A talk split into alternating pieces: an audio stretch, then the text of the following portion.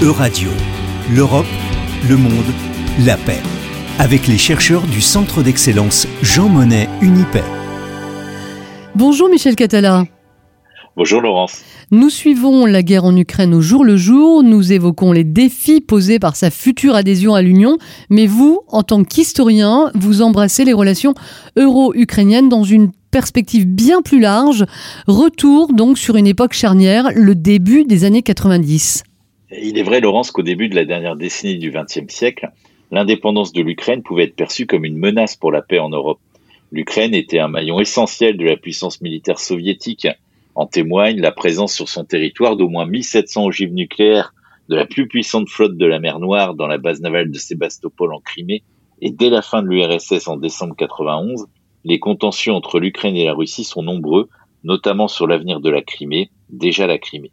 Bref, l'importance stratégique de ce nouvel État pour la sécurité de l'Europe centrale et orientale est évidente, et les douze États membres que comptait l'Union européenne à l'époque ne pouvaient pas rester indifférents à l'avenir d'un pays très fragile, resté aux mains d'une élite politique issue du Parti communiste et souvent corrompue. Comment l'Europe a-t-elle répondu à ce défi, Michel Catala?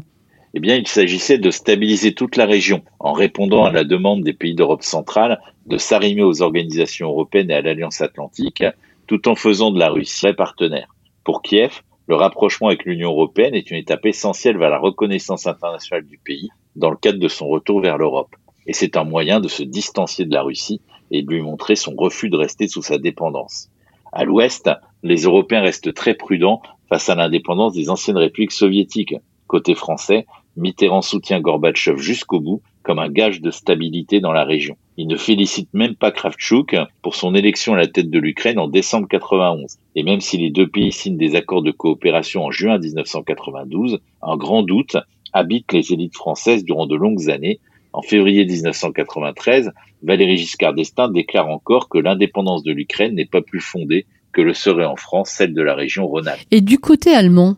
Eh bien, pour des raisons historiques et géopolitiques, le chancelier Helmut Kohl euh, va faire de l'Ukraine un pays stratégique pour sa politique vers l'Est, tout en proclamant toujours une volonté d'équilibre entre la Russie et l'Ukraine, sans privilégier l'un au détriment de l'autre. En visite officielle à Kiev dès juin 93, il appelle l'Ukraine au désarmement nucléaire tout en promettant des aides financières très importantes et en engageant une coopération militaire entre les deux pays. L'Allemagne pousse l'Union européenne qui est renforcé par le traité de Maastricht de février 92, a entamé une véritable hoste politique communautaire. Et l'Ukraine est bien entendu un élément très important de cette politique à l'Est. Et, que font les, institutions européennes? Eh bien, euh, la Commission réagit très vite en mettant en place un programme de soutien financier qui s'appelle TASIS. Un premier contact a lieu entre la Commission et le gouvernement de Kiev dès janvier 92, et le gouvernement ukrainien multiplie à partir de cette date ses déclarations d'européanité tout en souhaitant une égalité de traitement avec la Russie. Les négociations durent tout de même deux ans, car l'Union européenne attendait que l'Ukraine finalise les négociations sur le démantèlement de ses armes nucléaires, négociations qui aboutissent en 1994. Et l'Ukraine est dès lors le premier pays de l'ex-URSS à signer un accord de partenariat et de coopération avec l'UE le 14 juin 1994 à Luxembourg.